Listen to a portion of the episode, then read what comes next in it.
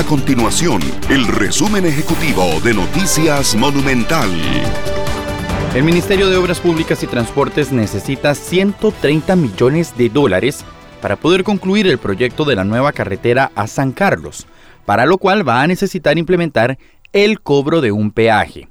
Ese monto debe ser aportado como contrapartida estatal para concluir la obra. Sin embargo, el jerarca del MOP, Luis Amador, reconoció que a lo interno no se cuenta con esos fondos.